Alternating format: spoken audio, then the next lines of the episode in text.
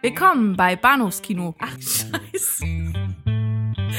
Willkommen bei Bahnhofskino mit Patrick Lohmeier und Daniel Gramsch.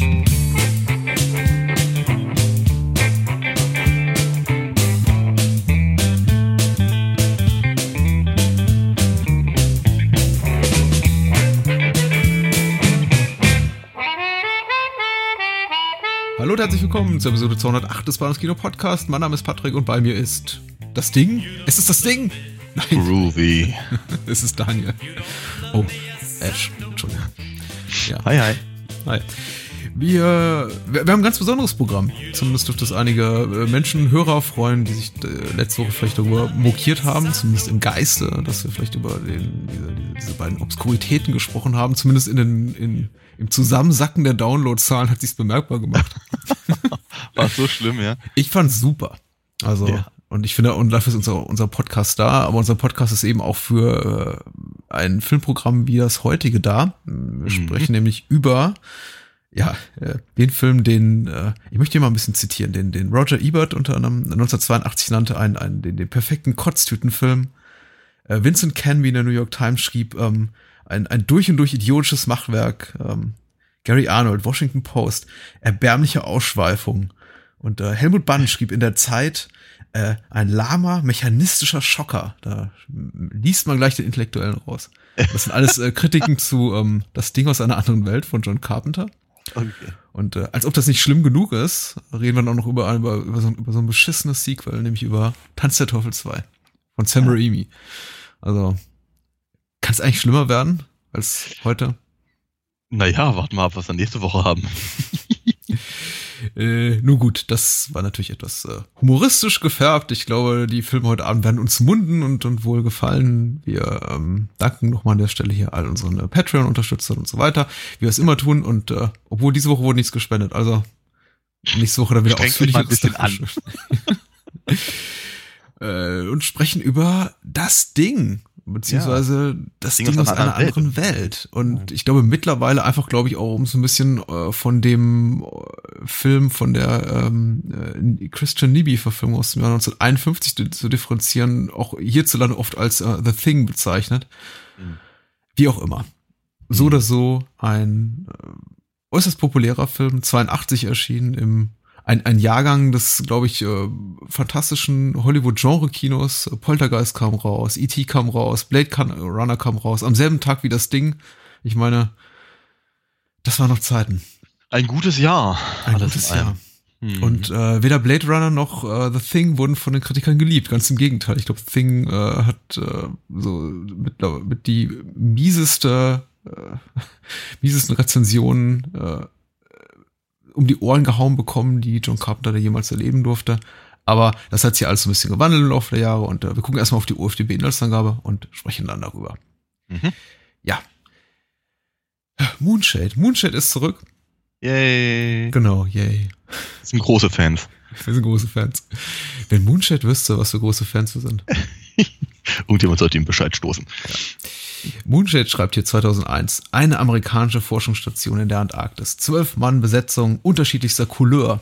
Während alle in der Einsamkeit ihre Neurosen pflegen, taucht plötzlich aus der endlosen Kälte ein Schlittenhund auf. Äh, von einem Hubschrauber verfolgt. An Bord die letzten Überlebenden der nahegelegenen norwegischen Station. Bei dem anschließenden Gefecht werden die Europäer getötet. Zurück bleibt der Hund. Als man bei der anderen Station nachschaut, ist diese zerstört. Filmaufnahmen führen zu einem außerirdischen Raumschiff, das die Europäer aus dem Eis gesprengt haben. Und, Achtung, jetzt kommt ein kleiner Gag. Ähm, und wie man bald feststellen muss, der Hund hat es in sich. zwinker, zwinker. Ein außerirdischer Organismus, der durch Berührung übertragen wird, schleicht sich so auch in der US-Station ein. Und der hat unerfreuliche Nebenwirkungen. Verformt er doch aufs Abscheulichste die Menschen, die er befallen hat. Körper verformen sich, brechen auf, Paranoia macht sich breit. Niemand ist mehr sicher und keiner weiß, wie man dieses Alien stoppen kann. Genau, Hunde und Katzen leben miteinander. ähm, und, und, und nebenbei äh, gibt uns äh, John Carpenter hier die Vorlage für gefühlte 20% aller Akte X-Folgen. Ja, korrekt. Hm. Ja. Korrekt. Äh, ja, enorm einflussreich. Ich meine, darüber ließ sich, glaube ich, eine eigene Podcast, damit ließe sich eine eigene Podcast-Folge füllen, irgendwie, wo, wo was, wen oder was Carpenter da mit inspiriert hat, von Akte X bis zu, zu The Hateful Eight, aber mm. lassen wir das. und blicken auf den Film an sich. Äh, ebenfalls yeah. äh, nach dem Vorbild der Novelle von hier äh, John W. Campbell, Who Goes There, äh, den schönen Titel die trägt sie hier adaptiert und äh, ja, eben auch ein Remake und nicht eher, eher weniger das dafür gescholten, dass es eben ein Remake ist. Ich glaube, nach äh, gut 30 Jahren durfte man das eben auch nochmal versuchen. 51. Mhm.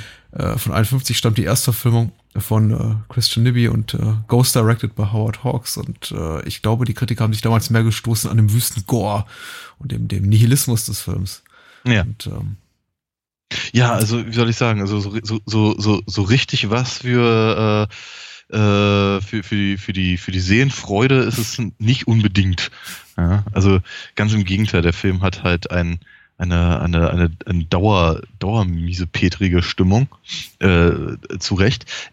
Ist aber in, in, also abgesehen von dem äh, Spannungsfaktor und eben den, den äh, äh sehr gelungenen Effekten, wie ich finde, aber auch an, in vielen anderer, anderen Hinsichten ähm, ganz, ganz hervorragend, weil er sich komplett sperrt, eine andere Geschichte zu verfolgen, als nun eben die, die Hauptstory.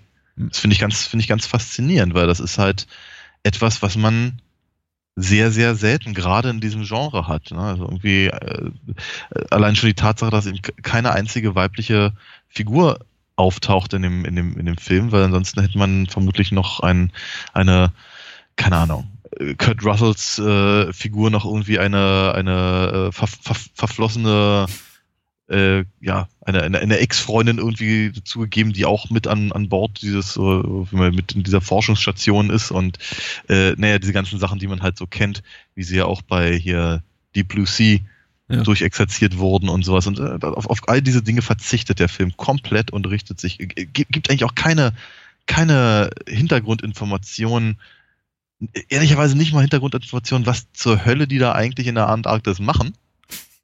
Ähm, wer, wer diese ganzen, wer diese ganzen Figuren sind, was ihre Aufgabe in dieser Forschungsstation ist und all das ist, ist, ist alles völlig uninteressant und der Film konzentriert sich komplett und ausschließlich auf die auf die Haupthandlung. Finde ich mhm. ganz spannend.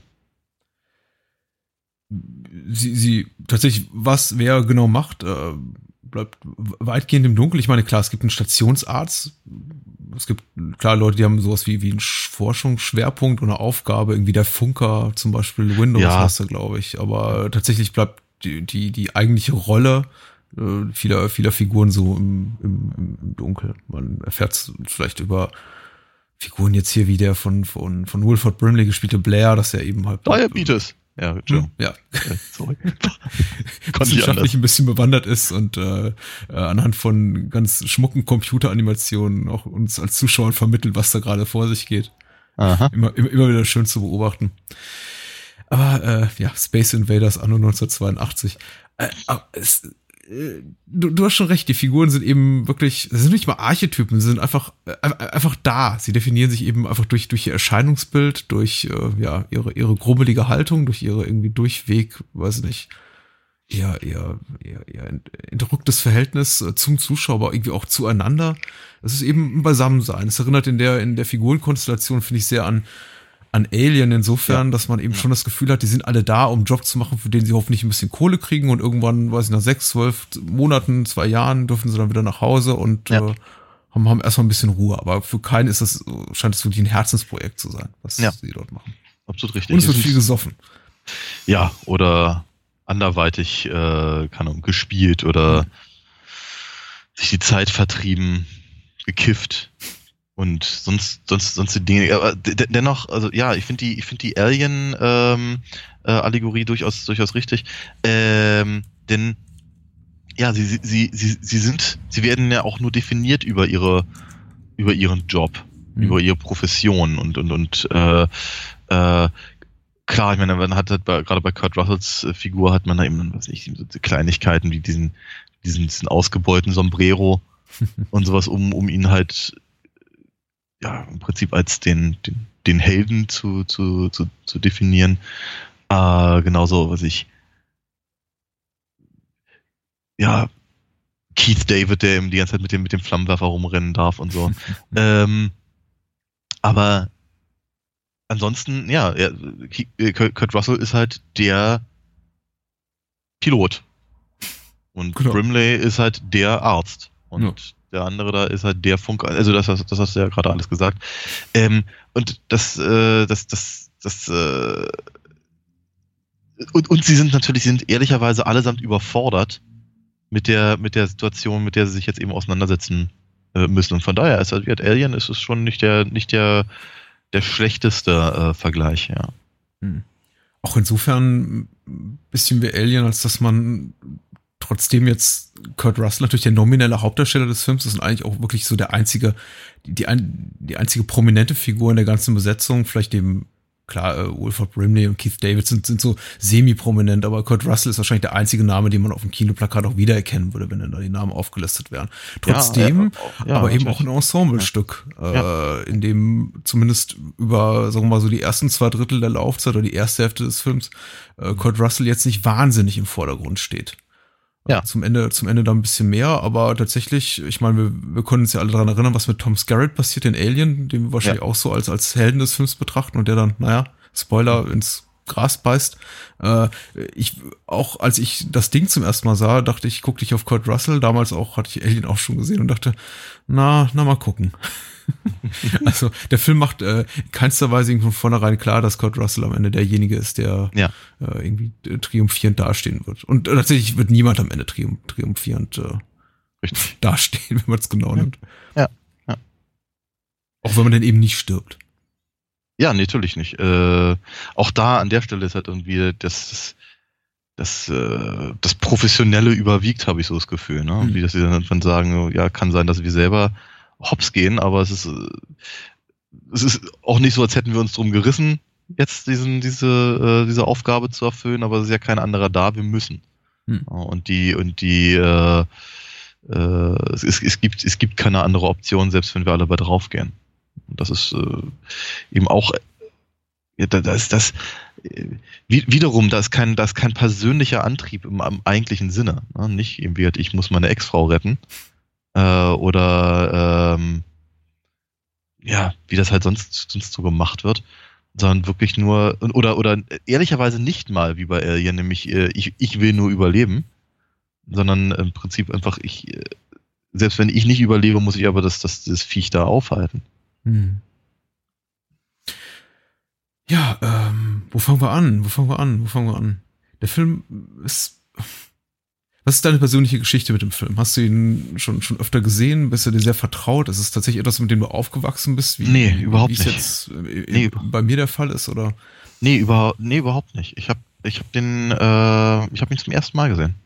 Nein. Ja, doch. Unglaublich. Doch, doch. Ja, ja. Ich, äh, ich bin mir, ich, ich hatte ihn halt immer so halbwegs irgendwie auf dem Schirm, aber ich habe, ich bin nie dazu gekommen, ihn zu sehen.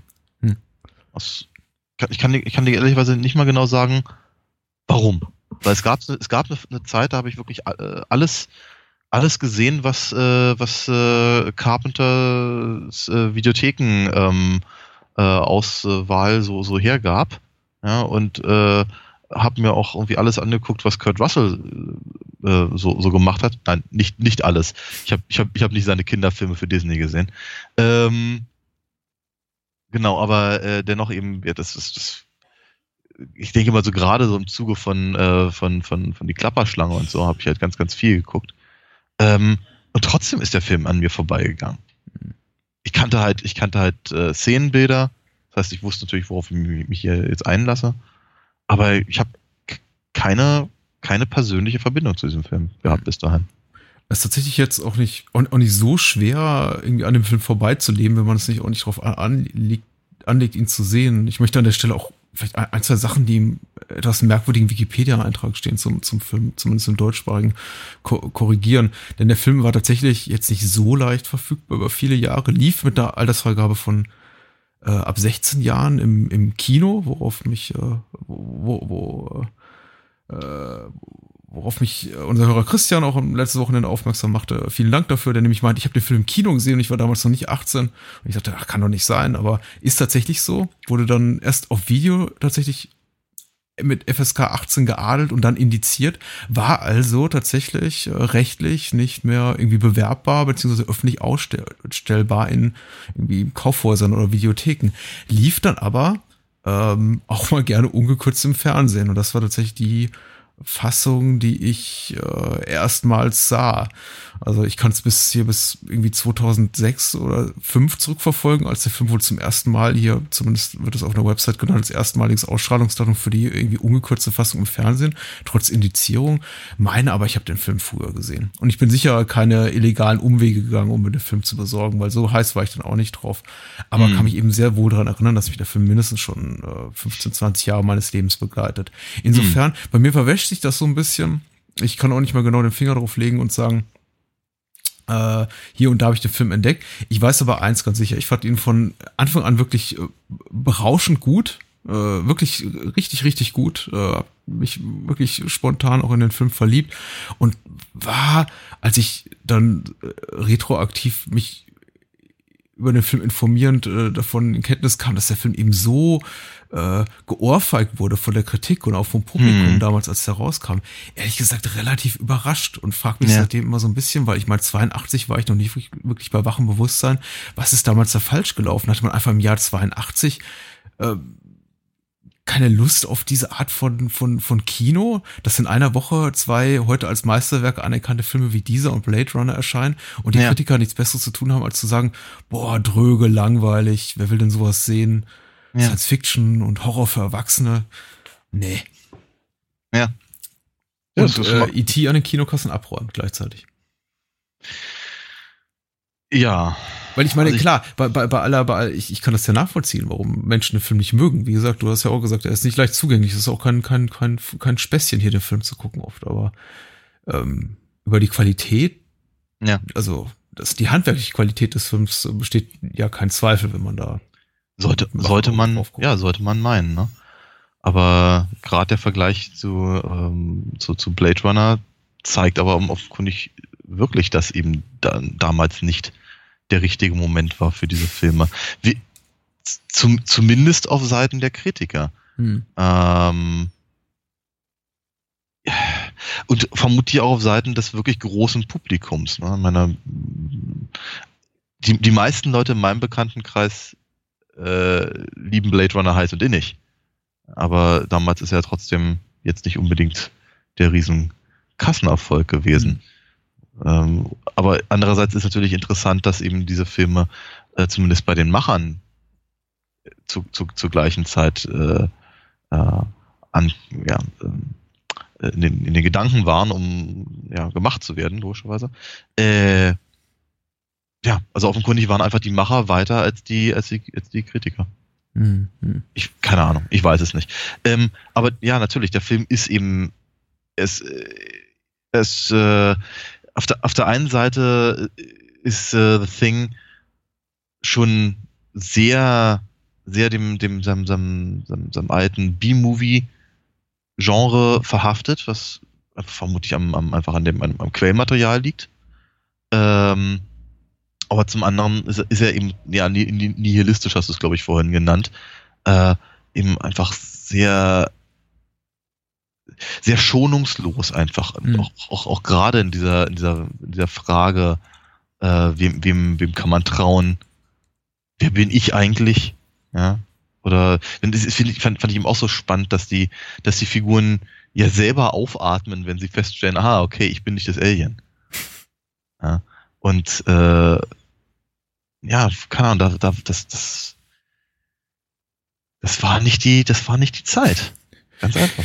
Das ist, das ist, ähm, da wollte man lieber knuddelige kleine Aliens haben. Ja. Ich weiß ja nicht, wie erbaulich oder hell das ist, wenn, wenn, wenn zwei, zwei Menschen wie wir um die 40, die es eben nicht wirklich äh, wach miterlebt haben, die damalige Zeit, also ich meine, zwar schon im Leben waren, aber jetzt nicht wirklich äh, da, da kritisch drüber reflektieren konnten, jetzt da hier ihr Kaffeesatz lesen, von wegen, was ist da damals passiert. Aber also mein, der Gedanke, der mich so umtreibt, ist, deshalb der Film sich vielleicht 82, genau wie, naja, Blade Runner eigentlich weniger, da finde ich es eigentlich noch rätselhafter, dass er der, der so verrissen wurde, aber The Thing eben mit dieser, mit dieser mit dieser Schroffheit, mit dieser Unnahbarkeit, die er hat, mit diesem Zynismus, Nihilismus, so sich eher, eher wie so ein 70er-Jahre-Film ja. an, anfühlt. Also eher, ja, eher wirklich wie so ein, wie so ein Verschwörungsthriller von Alan J. Pecula, also, weiß ich, Parallax View oder so. Ja, du ganz Oder, oder Clute, in dem eben Leute, weiß nicht, von irgendwelchen Schattenmächten nachts verfolgt werden und keiner traut dem anderen und wer ist der Böse und hu, hu. Ja, du, ganz ehrlich, wenn Don Sutherland auftauchen würde, hätte es mich nicht gewundert. Ja, ne? ja, ja, sehr schön, ja. Ja, na, ja, natürlich, klar. Äh, Körper, äh, ist wahrscheinlich sowas wie, wie, wie Körperfresser kommen um einiges näher als, keine Ahnung, was uns sonst noch so die Anfang der 80er für uns bereithielten Sachen in diesem Genre eben. Ja. Äh, und das, vielleicht kann man sich mit reinspielen. Vielleicht waren die Leute aber auch satt. Mhm.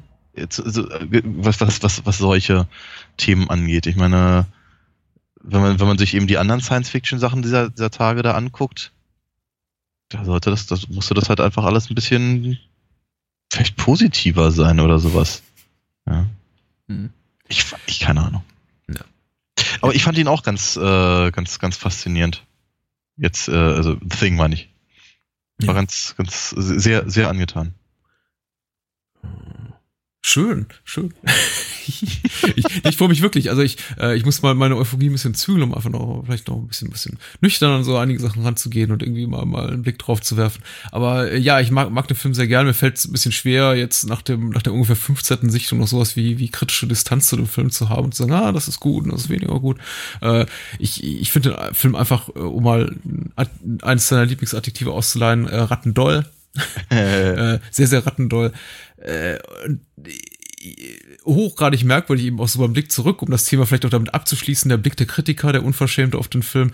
Äh, ich finde es auch besonders fragwürdig, warum sie sich so darauf eingeschossen haben, dass es ein Gore-Film ist, dass es ein Blätterfilm ist und dass mm. irgendwie dieses, dass man sich anscheinend unglaublich daran gestoßen hat, dass der Film diese, diese Ekelhaftigkeiten zeigt. Und mm. äh, zwar irgendwie keiner der, jeder der Kritiker irgendwie schon sowas wie, wie die, zumindest die, die Stimmen, die ich gerade vorgelesen habe, sowas wie, wie Anerkennung dem Film gezollt hat, in dem Sinne, dass sie gesagt haben, oh, das ist aber erstaunlich, was irgendwie heute noch möglich ist mit, mit, mit Latex und Gummi. Letztendlich, letztendlich haben sich dann aber alle Kritiker dann noch irgendwie auf den gemeinsamen Konsens geeinigt, äh, ja, das ist zwar super, aber ist dann doch schon wieder so perfekt, dass es äh, an der Grenze zur, zur Ekelhaftigkeit schrabbert und äh, mhm. eigentlich un, unguckbar ist.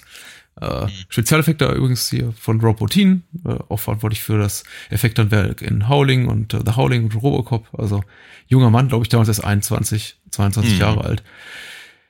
Der ähm, ja sein Handwerk beherrscht und äh, für mich durchaus amüsant äh, zu sehen, dass sich da einige so dran gestoßen haben, was äh, an, an, an einem Element des Films, das heute so allgemein ja. anerkannt ist als als eines der wirklich qualitativ herausragenden Merkmale dieses von ja. Thing. Ähm, darf vielleicht auch nicht ganz vergessen, äh, 82, diese ganze, ich meine, ist, weißt du, das war, also für, für Amerika kann ich es natürlich nicht sagen, nur ganz, ganz ehrlich. Ich kann halt auch nur sagen, was ich logischerweise damals mitbekommen habe mit meinen damals sieben Jahren. Ähm, und das waren dann eben so eine Sachen wie, was ich, äh, Actionfiguren, die nicht mit Waffen verkauft wurden. Zum Beispiel. Oder äh, wenn, wenn, wenn sie, wenn sie Waffen dabei hatten, dann musste auf den Packungen draufstehen, dass die, dass die nur, was ich, Betäubungslaser schießen oder so. also die, ja, äh, et, et, et, etwa zu der Zeit wurden wir in, in, in meiner Schule dann zu äh, Frieden schaffen ohne Waffen äh, Demos mitgeschleppt und sowas. Ähm, das mag eben einfach auch so eine Zeit gewesen sein, in der man eben sowas nicht sehen wollte, Vielleicht auch deswegen, weil es einfach zu nah dran war an den Sachen, die man gesehen hat in dem Jahrzehnt davor. Mhm. Gerade, was ich zum Beispiel so Vietnam-Berichterstattung. Ähm, und äh, vor dem man auch Angst hatte, wieder live sehen zu müssen. Das heißt mit anderen Worten, sich halt in irgendeiner Form damit auseinanderzusetzen, künstlerisch logischerweise, wie es Carpenter und seine Deutschen gemacht haben, künstlerisch damit auseinanderzusetzen, wie eben äh, ja, Körper von innen aussehen. Ähm, galt als prinzipiell schlechter Geschmack oder als moralisch verwerflich, weil man eben ja äh, äh, eigentlich darauf hinarbeitete, wie das weiche Wasser zu sein, um es mal kurz mit den Bots zu sagen. Ja. Ähm, mag, so ein, mag so ein Punkt sein. Ich weiß es nicht. Es ist, das ist Kaffeesatzlesen, wie du es gerade ganz richtig nanntest. Ähm, aber vielleicht deswegen und vielleicht einfach, ja, vielleicht, vielleicht ist halt irgendwie die, die, die, die, die humanistische Botschaft eines E.T. dann doch irgendwie äh, kam damals einfach besser an. Ja, ja. also ich finde dieses, dieses Paranoide, was der Film eben hat, äh, oh Gott, Gott, ein bisschen auf das, das Paranoia-Kino, der, der, der Hollywood-Paranoia-Kino der 70er Jahre verwiesen. Das, das manifestiert sich für mich eben so schön in dem, in den Spezialeffekten, in dem, in dem Sinne, dass wir eben, ich finde The Thing eines der ganz wenigen gelungenen, wenn ich vielleicht, ich möchte nicht sagen das einzige, denn es gibt sicher noch einige Male woanders, aber vielleicht nicht zu dem, zum damaligen Zeitpunkt eine, das gelungenste Beispiel dafür ist wirklich dieses, äh, äh, menschliche ins, ins Fantastische reinzutragen, ins Abstrakte und den Menschen zu deformieren in einer Art und Weise, die eben so ultra hyper realistisch ist, dass es irgendwie, glaube ich, so auch, auch, auch so einen Nerv trifft, was irgendwie, glaube ich, sehr unangenehm ist, was eben mm. auch, dazu geführt haben kann, dass viele Leute gesagt haben, oh, das muss ich mir jetzt wirklich nicht geben. Dann ja. im, äh, im Gegensatz zu vielen anderen Monsterfilmen, und ich meine, wir haben ja bereits zum Beispiel einen erwähnt, Stichwort Donald Sutherland, äh, ist ja natürlich The Thing nicht der erste und einzige Film, der sagt, äh, in dem, der, der zum Thema hat, äh, Menschen werden von einem außerirdischen Wesen besessen und deformieren sich irgendwie oder ja. weiß nicht, werden einfach böse und mörderisch komisch. Aber The Thing ist der, der erste, der das mit einer, mit, mit seiner Tricktechnik irgendwie nachvollziehbar veranschaulicht, wie das wirklich aussehen könnte. Denn äh, es wird, ja. es wird ja, es ist, er, er macht einfach keinen, keinen harten Bruch in seiner, in seiner, in seiner Ästhetik zwischen hier der Mensch, da das Monster, okay, und hier platzt jetzt der Mensch auf und jetzt haben wir eben keine Ahnung, ein dreiköpfiges Schlangenwesen mit äh, langen Krallen und das fällt eben über die Menschen einher. Denn egal was mit dem Menschen passiert, so widerlich das auch sein mag, das sind eben immer noch das ist eben immer noch deren, deren äh, ursprünglicher äh, äh, Gencode, der da drin steckt. Das sieht man den, ja. den Monstern eben an. Und äh, es ist selbst jedes Mal, wenn dann wieder ein, ein eines der einer der übernommen eines der übernommenen von vom außerirdischen Wesen übernommenen Menschen ins Gras beißt, weil es irgendwie erschossen wird oder vom Flammenwerfer in, in Brand gesetzt wird, hat das niemals etwas niemals etwas Befreiendes. Also niemals nee. so ein, ich strecke meine Faust in die Luft Moment, wo du sagst, ja, das Ding ist tot, weil da verbrennt eben immer ein Mensch, egal wie, ja. wie schlimm ja. und furchtbar der auch aussehen mag zu, zu, zu dem Zeitpunkt. Absolut, und, absolut äh, richtig. Es ist, das tut schon es, weh. Genau das wollte ich gerade sagen. Es ist schmerzhaft und alles ist schmerzhaft. Die ganze, diese ganzen, ganzen Ver, Ver, Ver, Verwandlungsmomente oder, oder, das ist ja nicht das richtige äh, Wort, sondern eher so diese, diese Offenbarungsmomente. Also wenn mhm. sich das, mhm. das Ding eben praktisch offenbart als, als, äh, als dieser, dieser Formwandler oder was auch immer sein mag, ähm, das, das, das sieht immer ein bisschen nach Auer aus. Ja. Wenn dann, wenn dann, was ich kann, und der, der, der, der, der Kopf sich da von dem, vom, vom Rumpf trennt und, und Spinnenbeine bekommt und wegwatschelt, das sieht, das sieht eben, das sieht eben ehrlicherweise wirklich aus, als würde das wehtun. Ja. Und es ist halt, es ist halt äh, so, so dicht dran an allem, was man halt unangenehm findet. Also, ich meine, ist halt diese Körperhorror-Geschichte, wie sie ja auch äh, Cronenberg eben so gut, so gut kann. Das eben, mhm. wie gesagt, irgendwie, das ist, das ist schon, das, das, das geht schon dahin, wo es wirklich weh tut. Auch dem Publikum und auch, auch durchaus sehr physisch. Ja. Und, und, und auch auf der Tonspur. Ich habe, äh, ich, ich finde, was, was ich immer wieder gerne vergesse und dann bei, bei jeder Sichtung, wo ich mich da, da wieder vorgeführt kriege, ist auch wirklich das tolle Sounddesign des Films, was ja, glaube ich, auch mhm. zum damaligen Zeitpunkt noch nicht das Riesenthema war. Ich meine, klar, wir hatten Star Wars und man mhm. wusste eben, es gibt auch, oh, es gibt sowas wie Sounddesigner und das kann tatsächlich einen Unterschied machen, ob ein Film irgendwie mhm. in, in, in, in irgendwie sich flach anhört wie sonst was oder man sich da eben ein bisschen Mühe gibt. Aber ja. diese, diese unmenschlichen Geräusche auf der Tonspur, die der Film eben so von sich gibt, wenn man, wenn er eben die, die menschlichen Wes Weslein zeigt, die vom, vom Außerirdischen besetzt wurden, ach, die, das, das geht mir heute immer noch wie, wie, wie, äh, durch Mark und Bein, wenn zum Beispiel hier äh, Bennings gespielt von Peter Maloney da im Schnee sitzt draußen mit seiner, ja. seiner Lichtfackel in der Hand und seine, seine, seine Hände haben sich da, weiß nicht, oh, sind deformiert zu diesen. Ähnlichen Krallen. Ja, furchtbar. Und er, er, er irgendwie, irgendwie sein, sein Augäpfel scheint irgendwie seinen Kopf quasi so zurückzuwandern und er stößt diesen furchtbar unmenschlichen Schrei aus, der ja. aus, der, aus der absoluten Tiefe kommt. Boah, das ja. ist, äh, ja, ja. ist ganz fantastisch. Und da ist auch der Score so richtig toll von, von Ennio Morricone, der sich gar nicht nach Ennio Morricone anhört, sondern nach John Über, Carpenter. Nach John Carpenter, wollte ich gerade sagen. Ich dachte, hat Carpenter das wieder selber gemacht und hat nur Ennio Morricone draufgeschrieben? Ich glaube doch, ja. Ja. Hat er nur den Namen gekauft? Oder sie haben einfach sehr eng zusammengearbeitet? Ja, also die, die, äh, die, die, die Legende will es ja, äh, dass, dass mindestens, mindestens drei Menschen am, am, am Score beteiligt waren. Äh, ich glaube, neben, neben John Carpenter noch ein weiterer Regisseur, Alan Howard oder so. Und weil Carpenter mit Morricones Leistung nicht so ganz happy war und danach nochmal zurückgegangen ist, irgendwie in der, in der Post-Production-Phase und vier oder fünf eigene Tracks komponiert hat. Ah, okay. Und mittlerweile, also ist, glaube ich, relativ bekannt, dass, glaube ich, weniger als 50 Prozent aus Morricones Feder stammen. Aber natürlich klingt, klingt ja fantastisch im Vorspann zu sagen, hier. Ja. ist, ja. Äh, Kurt Russell-Film von John Carpenter mit einem Ennio Morricone-Score. Und Kurt ja. Russell ist auch der einzige Darsteller, der genannt wird im Vorspann. Ja. Was ich irgendwie Dafür werden sie aber oh, überraschend fand, ja. Ja, dafür werden sie alle, alle im, im, im, im, im Abgang genannt mit, mit ihren Rollennamen, was ich ganz spannend fand wieder. Schön. Ja. Ja. Ja, unglaublich, unglaublich spannend, unglaublich auer. ähm, und das in einen, in einen Belang. Ich meine, was, was mit den, was mit den Hunden da passiert, ist auch nicht schön. Hm. Äh, ja, auch der, ich meine, ganz gleich, gleich der erste, der, gleich praktisch der erste Effekt, wenn der, wenn dem, dem Norweger da ins, ins Auge geschossen wird, hm. auch nicht lecker. Ja, und dann nachher nochmal eine Großaufnahme. Vielen Dank. Ähm, ja, also hm. äh, ich, ich habe wirklich das Gefühl, er geht, er geht halt in diesem Film dahin, wo es weh tut, auf der visuellen Ebene, aber genauso auch was eben, was seine Charakterzeichnungen angeht, was seine, was seine Story angeht, was eben einfach diese, diese, diese ja, diese große Frage halt angeht, eben, we, we, wem kann ich trauen? Wer, wer, wer bin ich? Wer sind die anderen? Und ja, all das. Ähm, unbequem. Ja. Ein ganz unbequemer Film das ist, ich glaube, neben, neben, neben natürlich dem ganzen handwerklichen Können, das in dem Film steckt, angefangen beim Morricone über einen Dean Cunny, den Kameramann, bis zum, weiß nicht, bis, bis zu Rapporti mit seinen, mit seinen Spezialeffekten.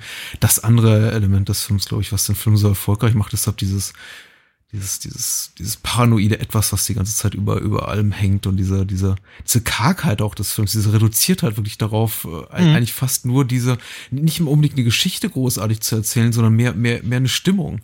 Ja. Äh, ich finde es fast schon störend, um mal so einen ganz leisen Kritikpunkt an dem Film zu äußern, fast schon störend, wenn immer so, so ein bisschen mehr, mehr, mehr Plot als notwendig da irgendwie reintropfelt, wenn zum Beispiel hier Blair, ich glaube Blair ist, der irgendwann am Computer sitzt und dann ausrechnet, wie lange wie lang es dauert, bis dieser fremdartige Organismus den, den, den Rest der Weltbevölkerung übernimmt, wenn, wenn er zum Beispiel jetzt hier ausbrechen sollte.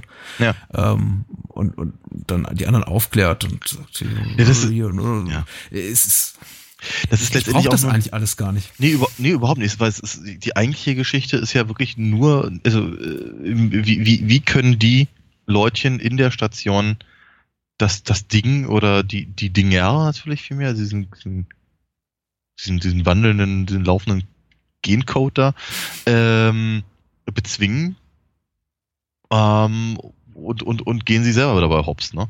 Ähm, das, das was, was Brimley da, da, da eben erzählt, ist letztendlich, glaube ich, nur die, nur, nur ein, ein Versuch, eine Motivation dafür zu schaffen.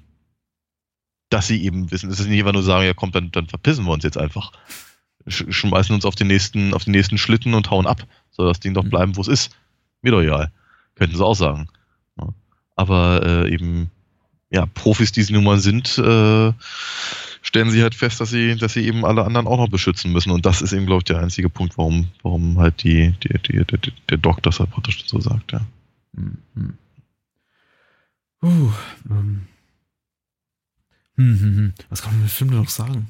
Das ist eine gute Frage, ne? Also, will, außer eine uneingeschränkte Empfehlung zu geben, fällt mir jetzt spontan nicht viel mehr ein. Na, es ist, ja, es ist eben, wie gesagt, ja, wir haben es bereits mehrfach erwähnt, der Film ist eben inhaltlich so karg, deswegen ist es, glaube ich, jetzt für, für den einen von 100 Hörern, den wir vielleicht noch haben, der den Film nicht kennt, wahrscheinlich relativ schwierig, ihn auf jetzt rein dieser, rein akustischen Ebene äh, verständlich zu machen, was, was das Besondere an dem Film ist.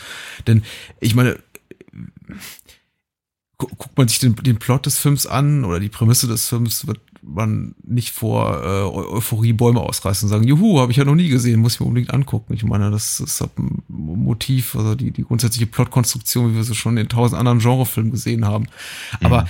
äh, The Thing auch für mich immer so ein schöner Beweis, dass es eigentlich fast egal ist, wenn man mhm. eben sein Handwerk so beherrscht wie, ein, wie, wie, wie John Carpenter, fast egal ist, mit welcher Story man da arbeitet oder mit, mit wie wenig an Story man arbeitet, wenn man es eben einfach eff effektiv äh, inszeniert. Ich, äh, mhm. ich musste letztens auch dran denken, als ich, ich habe hab relativ euphorisch in sozialen Netzwerken, zumindest bei Twitter, äh, diesen neuen Science-Fiction-Film äh, live empfohlen und äh, einige, einige haben es irgendwie positiv aufgefasst, glaube ich, mochten den Film auch. Aber ich habe eben auch viele, viele kritische Stimmen über den Film gesehen, die gesagt haben, ja, die Charaktere sind flach, da ist ja fast keine Story, die reden ja fast nicht miteinander, äh, alles total dünn und vorhersehbar. Und ich denke mir, ja, eigentlich, ich meine, auf dem Papier sind das auch alles Vorwürfe, wenn man ihn dann zerpflücken will, die man auch The Thing machen könnte. Ich meine, klar, ja. die Charaktere geben nicht viel her. Das sind keine äh, schauspielerischen Großtaten, die da begangen werden. Der Plot ist äh, so rudimentär, wie es eben nur geht. Äh, mhm. Äh, ein Dutzend einsame Männer in, in der Antarktis und äh, ja, werden übernommen von, von, von, einer, von einer feindseligen Entität, die irgendwie ab ihren, ihren Genpool aufkocht. das war's. Also ich meine, mehr ist da nicht. Und äh, schön enden tut das Ganze schon gar nicht. Also mhm. äh, wenn man denn wollte und irgendwie das auch nicht, äh, konnte man den Film auch zerpflücken und äh, noch viel schlimmer konnte man den Film natürlich auch komplett ruinieren, wenn man dann irgendwie kein guter Regisseur ist und das Ganze einfach in einer äh, kom komplett beliebiger be komplett beliebigen Science-Fiction-Horror-Mummenschanz ausarten lassen. Ja. Aber ähm, nicht eben The Thing. äh, der ist einfach so gut. Der ist einfach so gut. ich glaube, er ist so gut, dass ich auch immer versuche, fast mehr darin zu finden, als der wirklich ist. Aber es mm. ist wahrscheinlich wirklich einfach nur ein Stück außergewöhnlich gutes Handwerk. Ja. Ähm, ja. Und gar nicht mal mehr. Und ich meine, das reicht ja auch völlig. Mhm. Ja. Ähm, und wie konnte das denn damals niemand würdigen? Ich meine, der ist so spannend. Wie kann denn niemand, wie kann ein Kritiker oder Kinozuschauer, ich meine, ich kenne nicht die Reaktion der Kinozuschauer, wie kann denn irgendein Mensch 1982 da ins Kino gehen und diese relativ lange Sequenz mit dem Bluttest sich angucken und nicht sagen, verdammt nochmal, das war wirklich, ich habe mir wirklich fast in die Hosen gepisst. Ja. Ich meine, vielleicht hat es auch, hat es auch viele Menschen unangenehm berührt. Wie du schon sagtest, vielleicht möchte, mochte das niemand sehen. Ich meine, wir waren im, im, im ersten Jahr der, äh, der Reagan-Regierung. Vielleicht wollte mhm. man da einfach ähm, äh, USA, USA, USA hören und nicht, ähm, ach du Scheiße, alles geht den Bach runter. Oh. Ähm, vermutlich. Aber nee. ja, aber ich meine, die, die, ich finde, das liegt, ja, das liegt ein bisschen nah, ne, diese, diese Überlegung. Kann durchaus sein. Und ein humorloser Film wie sonst was. Also wirklich äh, selten so einen komplett kargen, spröden Film gesehen wie den. Also da musst du wirklich ja. suchen, um irgendwas Lustiges zu entdecken. Ja. Äh, ich meine, klar, wir haben, wir haben Stevie Wonder Song. Ich glaube, äh, Superstition läuft einmal. Sehr, mhm. sehr cool. Aber das, das war's dann auch fast schon. Und ja. ich glaube, ähm, äh, genau, die, die, die, die, die Rolle des, ähm, des ähm, äh, hier Dingens äh, Rollschuh, Rollschuhfahrenden Ko Kochs. Ne? Ja. Der, äh, hätte auch so ein, das, das, hätte auch so ein, so ein, keine Ahnung, so ein Eddie Murphy Klamauk werden, werden können. Ehrlicherweise. Und ich weiß jetzt nicht, wie der, wie der Film auf, auf, äh, auf Deutsch klingt, aber äh, rein theoretisch hätte der auch so eine, auch diese, diese, diese klassische kicksige Stimme haben können und all das. Ja, hat er nicht. Ja, ja ähm, es hätte, es hätte äh, ja, ich meine, was, was, äh, ja, im Prinzip, was LA Cool J macht in nochmal Deep, Deep Blue Sea. Du mochtest ähm, Deep Blue Sea wirklich nicht. Schade. Nee, ne? Also, merkt man das? So, jedenfalls, ähm, nee, und äh, das, das, äh, das verkneift sich der Film halt komplett und ich äh, könnte ihn dafür küssen, ehrlicherweise, weil ich jetzt mhm. wirklich, ich finde das, das ist eben, das, das ist, das ist irgendwie einfach zu billig, zu einfach und dass sich der Film eben diese Blöße nicht gibt, finde ich äh, hochsympathisch, ja. ja. Und selbst das Minimum an Humor, was der Film zu bieten hat, ist so tief schwarz, das ist wirklich äh, furchtbar und möchte, möchte, möchte den Boden versinken, zum Beispiel. Ähm, ich weiß nicht, ob man das überhaupt äh, humoristischen Einschlag äh, nennen kann, aber wenn, wenn Blair da zum Beispiel in seinem, in seinem improvisierten Knast sitzt und man sieht dann irgendwie durch die, durch die, durch die Türluke nur den, den, den Galgen da schon baum, ja. baumeln und er sitzt dahinter und sagt, I'm much better now. dann, ähm, ja, Aha. möchte man irgendwie grinsen, aber es bleibt dann doch irgendwie auch ein gleichzeitig dicken Kloß im Hals. Ja, ich wollte gerade sagen, so richtig mag es nicht funktionieren. Ne? Das nee, ist, nee. Dann, ja, ja. Ja ähm, allen, die den Film nicht kennen, viel Spaß damit. Äh, gibt ein Happy End. ne? Ja. Und äh, ja, und genau. Äh, wer den Film bereits gesehen hat, einfach normal gucken. Kann man auch immer wieder gucken. Äh, gibt, gibt endlos viel, viel Schönes darin zu entdecken. Und ich mö möchte ein, ein Missverständnis noch kurz hier, ein Missverständnis aufklären, was irgendwie immer über den Film äh, herrscht, nämlich, dass der Film ein, ein quasi-Sequel ist zum, zum, zu der Erstverfilmung von 1951. Äh, dem ist nicht so. Also man nimmt, man, man sieht zwar Filmmaterial im äh, Carpenters das Ding aus dem aus der Verfilmung von 51. Das wird dann aber allerdings als als äh, Archivaufnahme bzw. Videoaufnahme äh, von der Expedition der Norweger äh, ah. verkauft. Also es ist, äh, ist keine keine inhaltliche Referenz zu der ersten ja. Verfilmung von von Christian Levy. Äh, sage ich nur dazu, weil ich tatsächlich schon zum zweiten Mal gelesen habe, ja, dass es irgendwie ein quasi Sequel ist und das mhm. eben einfach eine andere Expedition ist, die sich äh, dann, die, die dann dem dem, der, der, dem außerirdischen Wesen zum Opfer fällt. Nö. Ah ja. Ja. Okay. Ja. Und äh, am besten im Wikipedia-Eintrag zu dem Film überspringen, steht 50% Quatsch dran. Ja. ja. Ja. Und man erfährt lieber, auch nicht, warum. Lieber, lieber mal eine Mail schreiben an, an, an, an uns oder genau. mal nachfragen. Richtig. So. Und äh, ich habe versprochen, es gibt auch einen äh, ausführlichen äh, Enough Talk Podcast mit dem lieben Arne, Daniel und äh, Dennis. Und äh, die haben auch über den Film gesprochen. Also äh, gerne mal reinhören. Wir, wir sprechen jetzt über einen anderen Film. Ja, bitte so gerne. Ja, ich möchte sagen, ähm, der Film wird gemocht von dem einen oder anderen. ja, also quasi gleich, gleich, gleich der nächste Genre-Klassiker hinterhergeschoben, ja. Ja, so sind ja. wir heute. Großzügig hm. wie, wie noch nie und ja. wie immer. In umgekehrter Reihenfolge hat ja äh, Tanz der Teufel 2 und dann jetzt äh, vor kurzem auch eins, die das, das Glück der, der äh, Deindizierung beziehungsweise De, De-Entschlagnahmung, De, De-Beschlagnahmung, Entschlagnahmung ähm, erreicht. Mittlerweile sind ähm, beide Filme ab äh, der Freigabe von ab 16 Jahren ungeschnitten im Handel. Das ja, hätte man mal, ja. Das hätte man un, un, uns beiden mal irgendwie vor 10, 15, 20 Jahren sagen sollen. Wir hätten viel Geld gespart. Ja. Ich meine, insbesondere Tanz der Teufel, insbesondere der erste Tanz der Teufel galt ja wirklich so als, weiß nicht, neben irgendwelchen Kannibalenfilmen und Gesichter des Todes, so als, als der Inbegriff äh, der Bösartigkeit in deutschen Videotheken. Da stand dann irgendwie, da wurde irgendwie in einem Atemzug mit einem, ein Zombie hing am Glockenseil und dergleichen genannt. Ja. Und äh, dem zweiten ging es ja nicht so viel besser, obwohl er äh, um einiges weniger bösartig ist als der erste Teil. Aber auch der ja. zweite gestraft mit ab 18 Freigabe, ich glaube um, um 60 oder 70 Sekunden gekürzt. Äh, rückblickend frage ich mich eigentlich, was genau da gekürzt wurde, aber na gut.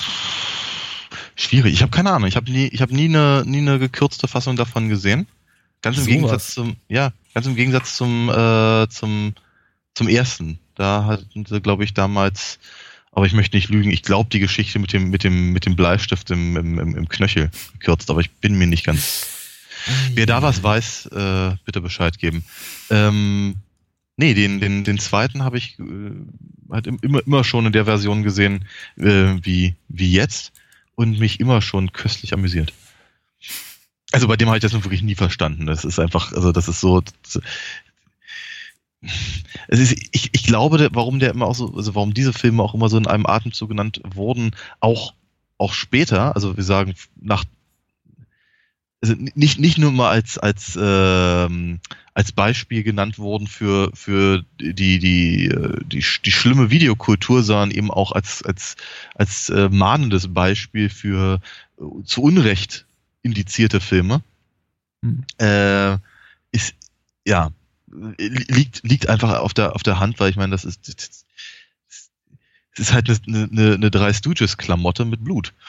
Und das, und, und ich finde eben auch immer ein ganz, ganz hervorragendes Beispiel dafür, dass eben die Leute, die an, bei, bei der, bei der FSK sitzen, ja, keine Ahnung, vielleicht, vielleicht sich selbst dafür äh, an der richtigen Stelle halten, um moralische äh, Entscheidungen zu treffen. Ähm, aber von Filmen haben sie keine Ahnung.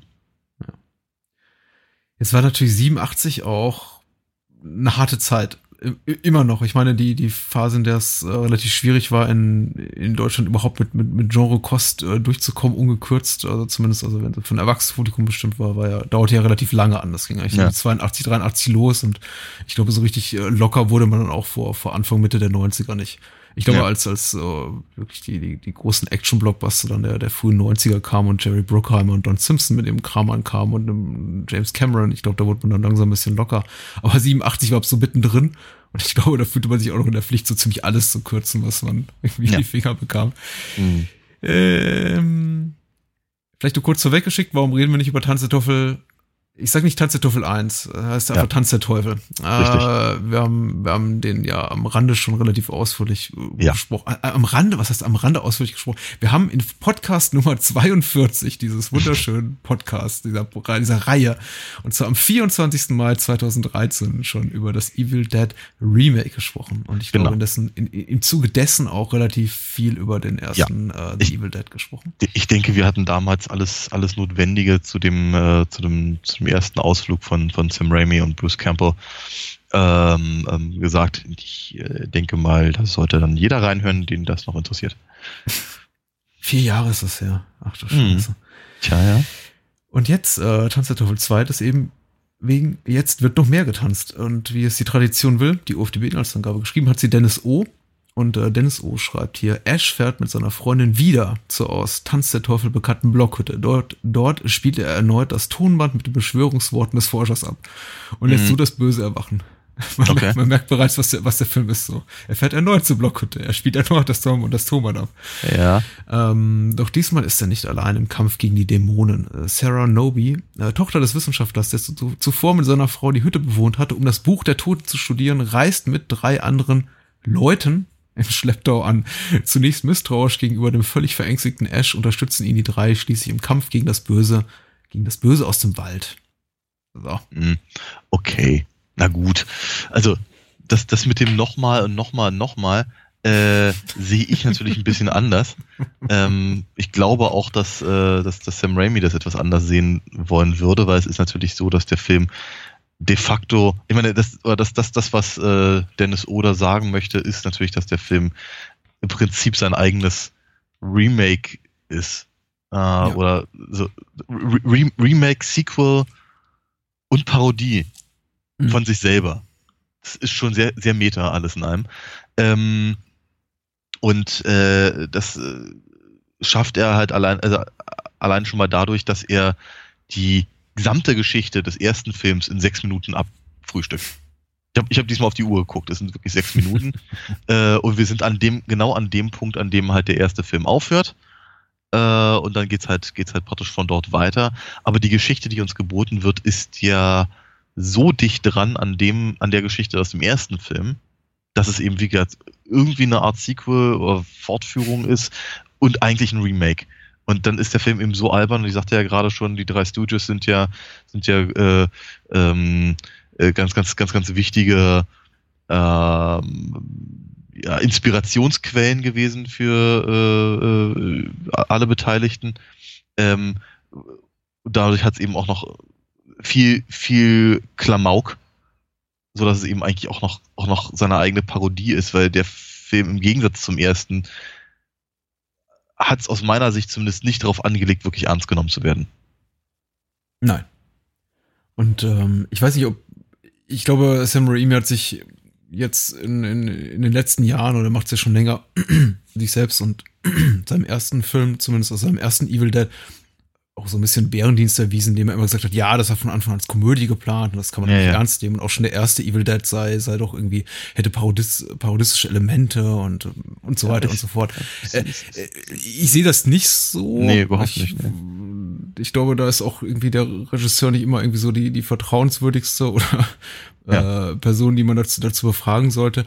Äh, Tanz der Teufel 2 hat hat hat's definitiv. Ich meine, in, in, in dem Sinne passt er ganz gut äh, zu einem anderen Film, den wir auch schon gesprochen haben, nämlich äh, dem, dem Texas Kettensägen Massaker 2. Ja, ja. ja äh, geht, geht da sehr ähnlich ran an die Sache, ja. Ähm, mhm. Was ja durchaus eine interessante Herangehensweise ist an, an, an das eigene Werk, zu sagen, okay, es sind ein paar Jahre vergangen, ich glaube sechs Jahre seit Tanz der, seit Tanz der Teufel. Ich äh, habe jetzt äh, doch ein ordentliches Studiobudget auch im, im, im Nacken. Also Tanz der Teufel 2 war auch der erste, der erste Studiofilm, ich glaube von Studio Kanal mit, mit finanziert von Sam Raimi mit einem ordentlichen Budget und ich mache jetzt mal quasi das, was ich, äh, weiß nicht, schon immer machen wollte weiß ich nicht, ob das inhaltlich der Fall ist, aber zumindest irgendwie technisch so gut, wie, äh, wie es eben nur kann.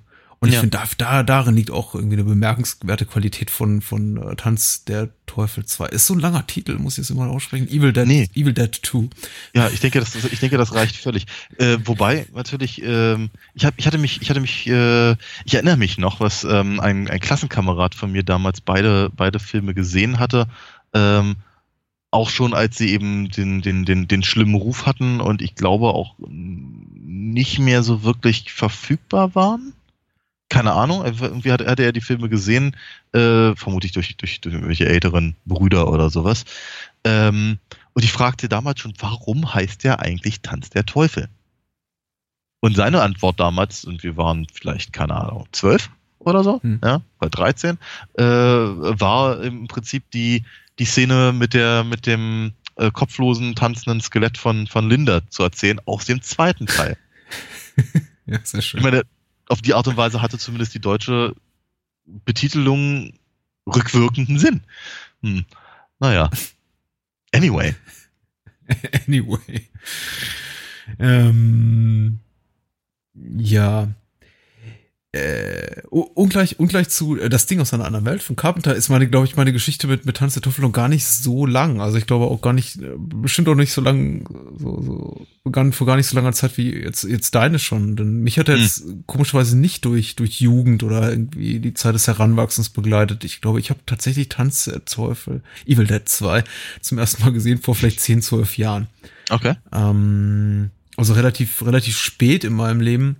Mhm weiß, äh, kann ich mir genau nachvollziehen, warum. Ich glaube, es war einfach vielleicht auch fußte auf der Tatsache, dass ich den ersten Tanz der Teufel schon relativ früh in seiner ungeschnittenen Form gesehen hatte und der mhm. doch relativ äh, mir, mir relativ nah ging. Also ich empfand ihn ja. als fundamental unangenehmen Film, ja. sehr harschen Film, irgendwie auch auch mit mit einer Art und Weise von äh, Gewaltdarstellung, die eben nichts mit diesem fast schon irgendwie es ästhetisch wertvollem, wie, wie es zum Beispiel das Ding aus einer anderen Welt hat zu tun hat, sondern einfach ja. nur äh, unangenehm sein will. Ja. Irgendwie Spitzhack ja. ins Auge und äh, weiß ich nicht, äh, äh, äh dann gibt's halt diese, diese unangenehme Szene, in der ne, die, die, die, die junge Frau von diesem vom, vom Baum vergewaltigt wird, relativ mhm. explizit. Das sind einfach, einfach so Sachen, die ich äh, nicht unbedingt jemals wiedersehen wollte. Und als ich dann über Tanz der Teufel 2 eben las, dass es ein, ein, ein, ein quasi, äh, ein Sequel, quasi Remake ist, dachte mhm. ich, wahrscheinlich äh, muss ich nicht haben, vergaß ja. den Film dann und äh, ja, fand ja. ihn fand erst wieder zu ihm so in den frühen 2000ern, möchte ich sagen.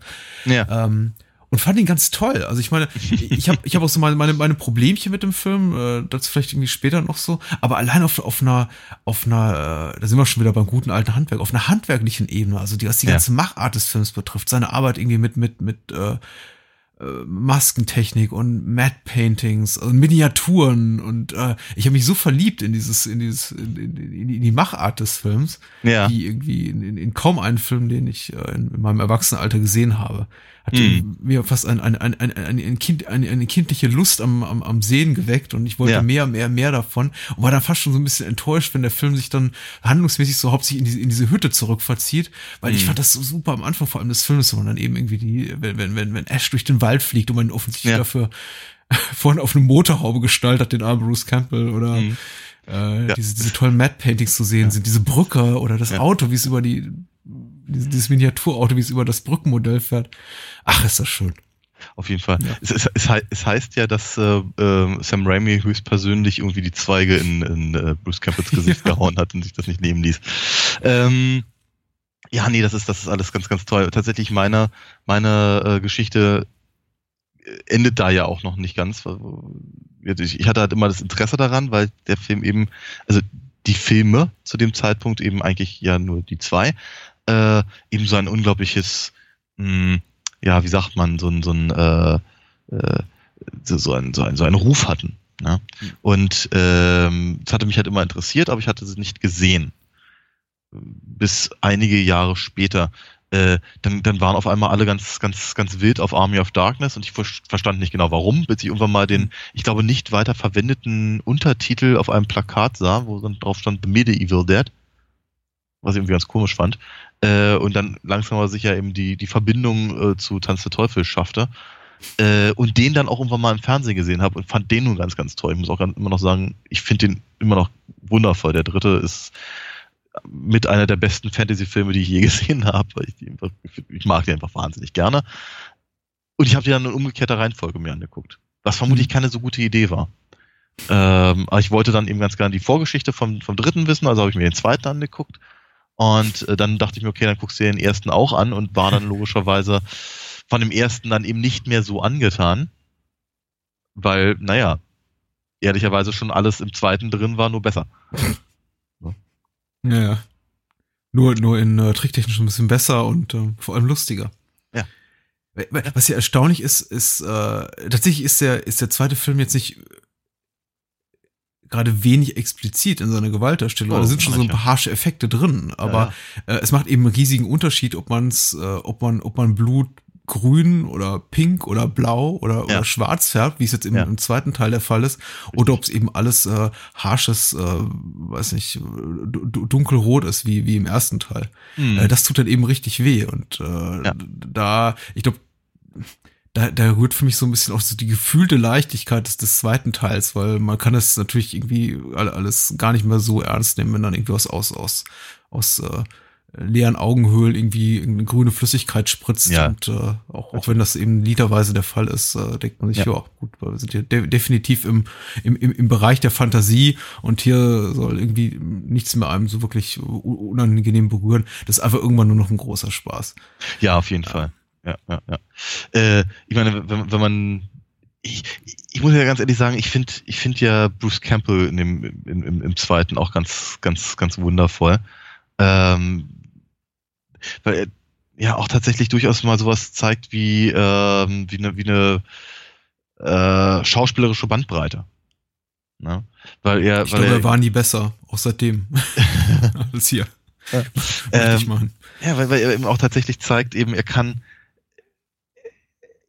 er hat, er hat eben nicht nur das Gesicht für den Helden, sondern er kann es eben auch geben. Er kann, er hat, eben, er hat den, er hat den, er hat den Klamauk-Teil hat er natürlich wahnsinnig gut drauf. Ich meine, die, die, die meisten der Stunts hat er wohl irgendwie da auch selber gemacht und wohl äh, kann, kann wohl aus dem, aus dem, aus dem Stand so eine, so, eine, so, eine, so eine Rolle machen und sich dann irgendwie auf den Arsch packen und äh, sich wohl ganz hervorragend selber vermöbelt da.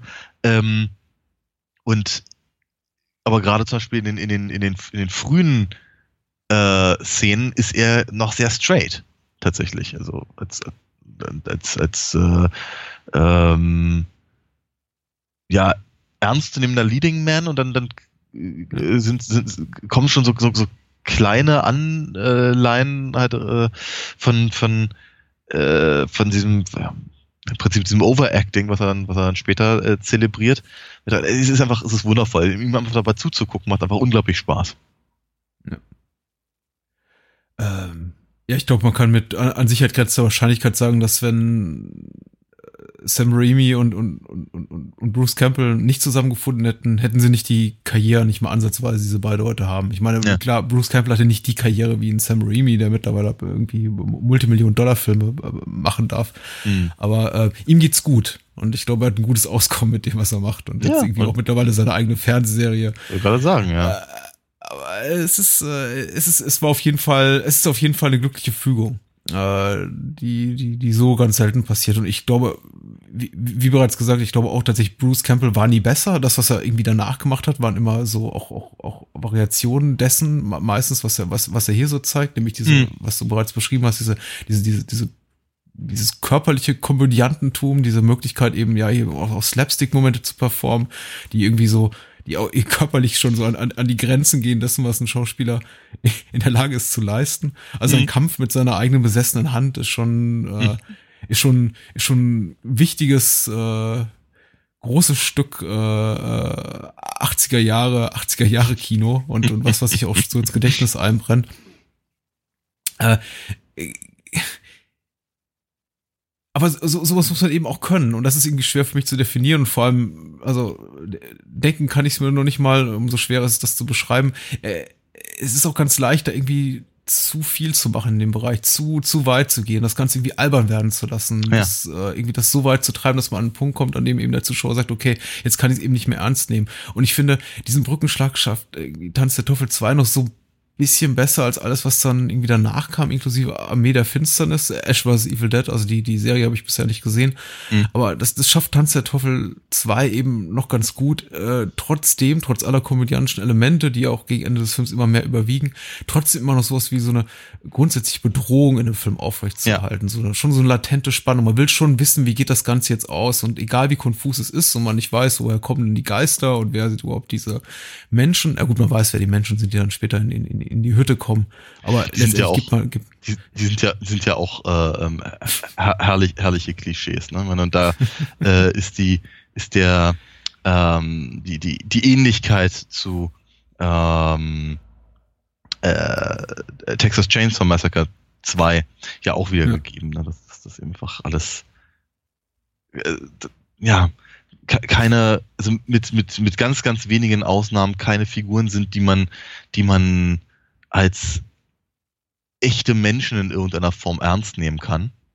Hm. Ähm, und dennoch, und dennoch äh, sorgt man sich ja in gewisser Weise um sie. Ne? Man möchte ja nicht unbedingt, dass sie, also gerade wenn es dann so um, um so eine um, ach, so Klassiker geht, äh, einfach in, in, in, den, in den Keller gehen müssen, obwohl man weiß, dass da was wirklich Unangenehmes ist und so. Das ist schon, da, da, da, da macht der Film einfach auch sehr, sehr viel, vieles sehr richtig. Einfach auch in seinem, in seinem eigenen, in seinem eigenen Gefüge. Das heißt, der Film versteht schon ziemlich genau, wie ein Horrorfilm funktioniert. Und gleichzeitig macht er sich aber darüber lustig. Das ist äh, vermutlich mit, mit einer der Punkte, die ähm, äh, immer für gute, gelungene Parodien halt stehen, wenn, wenn, wenn sie eben ihr eigenes Genre kennen. Und nun haben sie natürlich den großen Vorteil, dass sie mit äh, Evil Dead damals äh, ja einen sehr, sehr definierenden Klassiker selbst geschaffen haben. Ja. Ähm, bei der Szene, in der äh, im Laufe der Handlung trifft ja auch äh, Ash dann, beziehungsweise das sind ja auch zwei der Figuren, die dann zu ihm stoßen in der Hütte sind. Das sind irgendwie dieser Straßenarbeiter Ed und äh, seine Freundin Bob, Bobby Joe. Und ja. äh, wenn, wenn Bobby Joe dann zum späteren Zeitpunkt des Films in den Wald, ja, im, im Wald auch von diesem Wurzelwesen, was weiß ich, von diesen Baumwurzeln ja. äh, Baumdämon, und, äh, ja. mhm. wo, wo Baumdämon äh, erfasst wird, im wahrsten Sinne des Wortes, äh, frage ich mich, äh, frage ich mich doch äh, immer wieder, wollte da Remy einfach so eine etwas äh, weniger, weniger harsche Version der Szene einfach nochmal mhm. Besser machen in Evil Dead 2 als im ersten Teil, weil ich dachte, so, jetzt habe ich das Budget und irgendwie die Kenntnisse und es war wirklich irgendwie effektiv zu, zu inszenieren. Oder spielt er da auch äh, mit der Erinnerung der Zuschauer in den ersten ja. Teil, die jetzt denken, oh nein, jetzt geht das schon wieder los. Und man ist dann letztendlich dann fast schon, fast schon angenehm erleichtert, dass äh, Bobby Joe eben nicht zumindest ja. das, das ganz so unglückliche Schicksal, Schicksal ja. teilt, äh, wie, wie, seine, wie, wie ihre Vorgängerin im ersten Teil der Reihe. Das, das, das, das, das nehme ich zumindest an. Ähm, ja, dass, dass er, dass er eben äh, in irgendeiner Form versuchte, da anzuknüpfen. Ich meine, wie, er halt an vielen anderen Punkten ja auch versucht, da anzuknüpfen. Ne? Mhm. Meine, wird, äh, es ist eben, man kann, also ich, ich, ich, ich liebe den Film auch heiß und innig, ähm, aber man kann ihm wirklich nicht vorwerfen, dass er originell wäre. zumindest, zumindest, zumindest nicht, was seine Handlung angeht, weil das ist halt im Prinzip, in, also im, im besten Fall ist es eine, eine konsequente Fortsetzung dessen, dessen was halt im, im, äh, im, im, ersten Ausflug in den, in den Wald passiert ist. Oder aber es ist eben eine, äh, wie du schon ganz richtig sagtest, halt der Versuch eben mit einem, mit, mit, mit, mit höherem Budget ähm, äh, das, das, das, das Gleiche halt nochmal zu machen. Mhm. Ähm, und nur ist natürlich so, dass der, dass der, dass der erste ja auch jetzt nicht unbedingt so von, äh, von ähm, äh, äh, komplexer Story trieft.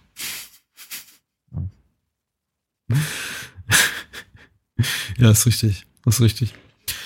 Hm, hm, hm. Hm. Ja. Was ich, ich meine, im Film nicht mag? Ja. Nee, sag mal, Entschuldigung. bitte. Ja, genau, ich wollte da aber auch drauf hin. Ja, aber sag du mal erst, was du nicht magst, dann sag ich, was ich nicht mag. ähm, ich mag eine Kleinigkeit im Film selber nicht und ich mag ein, ein, ein, eine Sache um den Film herum nicht. Und die Sache um den Film herum, die ich nicht mag, äh, sagen wir mal, irgendwie die, die Ebene des filmischen Texts verlassen, ist, ähm, ich mag, ich mag seine Fans nicht. Mhm. Ich, ich mag die, die, die, die, die, das, das Stückchen äh, popkulturellen Zeitgeistes, popkultureller Wahrnehmung, die sich der Film irgendwie so, so äh, gekratzt hat, diese Nische in irgendwie äh, Nerd, Geek, Foren, sozialen Netzwerken und so nicht und die Art und Weise, wie irgendwie der Film zitiert wird und äh, irgendwie für, für GIFs äh, herhalten muss und äh, äh, Sachen wie irgendwie Swallow This und Groovy plötzlich äh, von, von pickligen Jungs als äh, coole Sprüche gebraucht werden. Ich, ach, ich, ich weiß nicht, ich wünsche, es ist nicht zu vermeiden, wenn irgendwas populär ist, äh, egal ob, der, ob, ob jetzt ein Film auf, über den Umweg des Kinos oder später auch primär auf Video, was jetzt im Fall von Evil Dead 2 wahrscheinlich der Fall ist, äh, äh Popularität gewinnt, ist ja klar, dass es irgendwo halt in die, in die, in die kollektive Wahrnehmung einfließt und plötzlich anfängt, irgendwie die zwei der Lieblingsszenen ständig herbeizuzitieren, wenn es einem gerade passt. Und da muss ich die Fans des Films vielleicht ein bisschen in Schutz nehmen und das, äh, die, das kritische Augenmerk vielleicht auf Evil Dead 2 selber legen. Der Film provoziert das auch so ein bisschen, dieses äh, One-Liner zitieren, dieses mm. äh, mhm. Bild von äh, Ash eben als dem coolen Helden mit der mit der mit der Kettensäge statt der Hand, der coole Sprüche klopft, der Groovy sagt, der äh, Swallow this sagt, der was weiß ich. Äh, mm. Ab, ab, ab so eine Comicbuch-Heldenfigur ist und äh, ja. löscht damit auch und entsprechend hat sich auch Remy immer so in Interviews geäußert über über den ersten Evil Dead äh, ein bisschen die Erinnerungen aus mhm. und an den ersten Teil, der eben wirklich ein straighter Horrorfilm ist, der in seiner Art und Weise, wie er eben inszeniert ist, äh, sehr, sehr gut funktioniert, aber eben sehr unangenehm ist, sehr, sehr ja. an, an, an die Nierchen geht, was Evil Dead 2 eben auch überhaupt nicht tut, der reines, äh, sehr humoristisch gefärbtes Unterhaltungskino ist. Ja, klar. Äh, es ist halt, ja. ja bitte. Ich, ich verstehe, ich verstehe, was du meinst. Ähm, ist es aber natürlich auch so, dass Ash äh, im, im, im, also außer dass er der einzige ist, der halt quasi übrig bleibt am Ende, also mhm. quasi The Final Girl, äh, ist, ist er aber natürlich im ersten Film äh, keine interessante Figur. Ja, das ist richtig. Also absolut. Sich, Ashley sich an, heißt er da auch. Genau, äh, sich, an, sich an Ashley äh, aus, aus dem ersten Film zu erinnern, ist äh, pff, ja genauso uninteressant wie die Figur selber. Und von daher ist äh, schon klar, warum sie dann eben die etwas ikonografischere äh, Variante für sich selber eben auch genutzt haben, eben auch als, als äh, Vorlage für alle anderen Ausflüge äh, in diese, in diese Welt, ja, ob es nun eben in Comicform sei oder in der Fernsehserie oder sonst irgendwas. Ähm, ich finde es nicht, ich find's nicht ganz so schlimm, muss ich ganz ehrlich sagen. Weil dieses, das Fandom ist, ist ja fast in allen äh, Instanzen immer ein bisschen schwierig. Ähm, und ich bin mir nicht ganz sicher, ob man das dem Film wirklich an, an, an sich so vorwerfen kann. Ich meine, ich muss auch sagen, also, als ich, als ich diese, die Filme das erste Mal gesehen habe vor, na, so etwa 20 Jahren, würde ich mal denken, ähm, hm. Äh, habe ich auch bin ich genau auf diese ganzen Sachen eben auch voll abgefahren. Aber irgendwann hatte ich auch keine keine Lust mehr. Es ist genauso wie was ich äh, das überstrapazierte äh, ähm, äh, Monty Python and the Holy Grail zum Beispiel. Ja, und dann, irgendwann reicht es eben auch mal, bis man dann irgendwann sich mal wieder äh, diese, diese Filme halt anguckt und feststellt, ja, die waren aber auch tatsächlich gut. Ja. Und das kann ich halt dann dem Fandom nicht vorwerfen, das zu erkennen zumindest. Ja, äh, hätte, täte, konnte, sollte. Ich habe ich, ich hab noch so ein, ich habe noch so ein Konjunktiv. Hätte, hätte, ähm, bei, bei aller Liebe, bei all meiner Liebe für den dritten Teil, den ich, den ich wirklich mag, nicht zuletzt für, für seine wunderbare hier Ray Harryhausen inspirierte äh, ja. äh, hier Stop-Motion-Animationsschlacht mit den, mit den mit den Skeletten. Ja, super. Die, die wirklich toll ist. Und ich meine, der, der dritte hat, der, der hat viel zu bieten und ich habe auch ein mildes Interesse an, an Ash vs. The Evil Dead, also dieser äh, mhm. Stars TV-Serie. Ja aber ich glaube, das Ende von Evil Dead 2 wäre noch mal so viel toller gewesen und wumsiger und wuchtiger, wenn es einfach keinen dritten Teil gegeben hätte, sondern man gesagt hätte, so, und damit ist die Geschichte von Ash zu Ende. ähm, ja. Weil äh, natürlich im Bewusstsein dessen, dass es einen dritten Teil gibt, hat ja. das Ende des zweiten Teils keine große Wucht mehr. Endet das einfach mit dem, in dem Punkt, wo man denkt, oh Gott, er ist irgendwie tausend Jahre in der Vergangenheit äh, gestrandet, äh, ja. irgendwie mit einer Kettensäge an der Hand und irgendwie äh, Rittern, die ihn anbeten ja. denkt man sich, ach du Scheiße. ja, ähm, natürlich. Äh, natürlich im Bewusstsein dessen, was da irgendwie fünf Jahre später kam, nämlich irgendwie Army of Darkness, äh, ist das Ganze dann natürlich, ja. Wobei, ich glaube auch Army of Darkness hat ein relativ böses Ende. Zumindest eins von denen ist relativ böse. Ja, wobei ich, wobei ich das, das, das, äh, vielleicht reden wir ja nochmal irgendwann, irgendwann drüber. Ähm, ich würde ich würde es ja begrüßen, wenn wir das in, in äh, was, was, wann hatten wir das letzte Mal drüber geredet? Vor vier Jahren? Ja, also spätestens ja. in vier Jahren dann den dritten äh, auch mit, mit äh, ins Programm aufnehmen. Ähm, ich mag aber das, ich mag ja die, die, die, die Kinoversion lieber, als das Ding, was mhm. dann damals irgendwie als alternatives Ende auf, auf, auf Video erschienen ist. Egal. Ähm, ja, also ich, äh, ich, ich habe mich auf jeden Fall gefreut. Ich muss auch ganz ehrlich sagen, ähm, äh, Evil Dead 2 war auch mit einer der Filme, an die ich als, als erstes dachte, als wir damals die, äh, äh, ähm, die Idee hatten, oder du mit der Idee auf mich zukamst, äh, den, den äh, Podcast äh, überhaupt äh, ins Leben zu rufen. Von daher freue ich mich, dass wir den jetzt auch mal hatten. Hat ja nur fünf Jahre gedauert. Ja, siehst du. Ja, so schnell geht das. Ja, ja wie sagst du gerade eben, noch weitere vier Jahre und dann reden wir über Army of Darkness und dann sind die, ist sowieso wahrscheinlich die ganze Trilogie dann ab zwölf, wenn es so weitergeht. Ja. Nee, es ist schon, es hat sich, das ist auch so eine Sache, jetzt vielleicht irgendwie zum Abschluss, was inhaltlich jetzt gar nichts mit Evil Dead zu tun, Evil Dead 2 zu tun hat. Ich finde es wahnsinnig interessant, ist auch nur mal rückblickend auf unsere vergleichsweise im, im, im filmischen Kosmos, also vergleichsweise kurze Reise, die wir zusammen unternommen haben, nämlich fünf Jahre diesen Podcast zu machen. Was sich da an, an äh, Zensurbestimmungen beziehungsweise Entschlagnahmung, Deindizierung äh, und, und, und solchen Themen eigentlich getan hat, finde ich irre.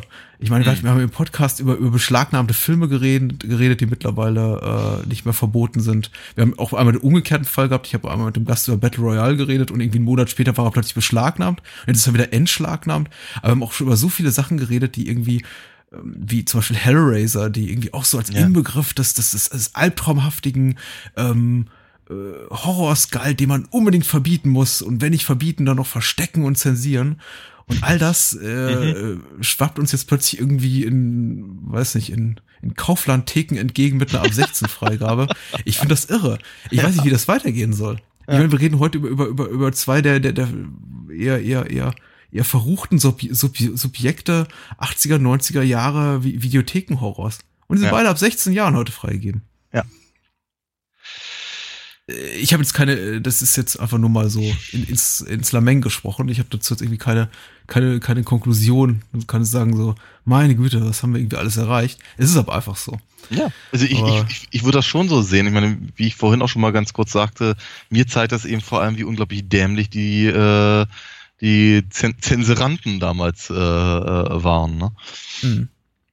Übrigens meistens werden diese diese relativ niedrigen Altersfreigaben begründet mit äh, mit äh, sagen wir mal dem dem Schiedsspruch oder der der, der darauf der zugrunde der der der Entscheidung, dass äh, diese Art von, sagen wir mal, Gewalterstellung nicht mehr den heutigen äh, Sehgewohnheiten oder Erwartungen an äh, visuelle Gewalterstellung entsprechen würde und da immer so man, man rauslesen kann, dass das heute aus heutiger Sicht für die heute Jugendlichen hm. möglichen Seher gar nicht mehr so schlimm sei. Weil ja. die würden wahrscheinlich da sitzen und sagen, ja, ist ja, ist ja harmlos, weil nicht computeranimiert oder ähm, Ja, natürlich. Nein, sowas habe ich doch jeden Abend bei The Walking Dead oder auf ja. meinem Lieblings-YouTube-Kanal. Richtig, denn die heutige Jugend ist verroht. Ich meine, genau das, genau das haben sie damals gesagt, weswegen sie die Filme äh, zensiert haben. Ach, es ist ein Kreuz. Wir hatten, wir hatten ja schon mal das Thema. Vielleicht sollten wir irgendwann mal sowas nochmal nachschieben. Ja. ja. Wenn es mir gehen kann, eigentlich, kann, kann, ja, ja. Wenn es dann mir gehen kann, das eigentlich alles, kann, kann man alles ab 16 Jahren freigeben, mit wenigen Ausnahmen. Ja. ja. Ähm, genau wie die beiden Filme nächste Woche. Oh ja. Sprechen. Ja. Und da, da, da freue ich mich auch wieder sehr drauf, ja. Äh, diese Woche war es relativ groß, nächste Woche wird es ein bisschen kleiner und es wird das ein bisschen ist nicht ganz wahr. Also zumindest in einem Film wird es sogar richtig, richtig dolle groß. Ja, yeah, Daniel, sehr gut. Sag mal. ich freue mich sehr. Ich freue mich sehr, äh, äh, Russ Meyers Ab ankündigen zu dürfen. Äh, drauf, drüber, drunter. Ich komme nicht drauf, wie der auf der Deutsch heißt. Wie hieß er noch? Drüber, drunter und drauf. Drüber, drunter und drauf, genau so. Ab. Sagen wir ab. Äh, und zum Zweiten auch das, äh, jetzt haben wir gerade schon erwähnt, dass wir Tanz der Teufel 2 auf Tanz der Teufel 2 knapp fünf Jahre warten mussten. Wir reden über einen, einen, einen der Väter der Bahnhofskinokultur, auch zum ersten Mal nach knapp fünf Jahren der Existenz dieses Podcasts. Wir, wir reden über, über Jess Franco. Und zwar ja. über seinen wirklich sehr, sehr schönen Film Sie tötete den Ekstase von 1971. Ich freue mich drauf. Das wird fein. Dann, ich weiß nicht, äh, ich würde jetzt gerne deine Seele, Seele schlucken. aber, ähm, ja. Ich will mal nicht so sein. Ja. Hm? Gute Nacht. Bis denn. Das war Bahnhofskino mit Patrick Lohmeier und Daniel Gramsch. Besucht uns unter bahnhofskino.com und schickt Feedback und Filmwünsche als E-Mail an patrick@bahnhofskino.com.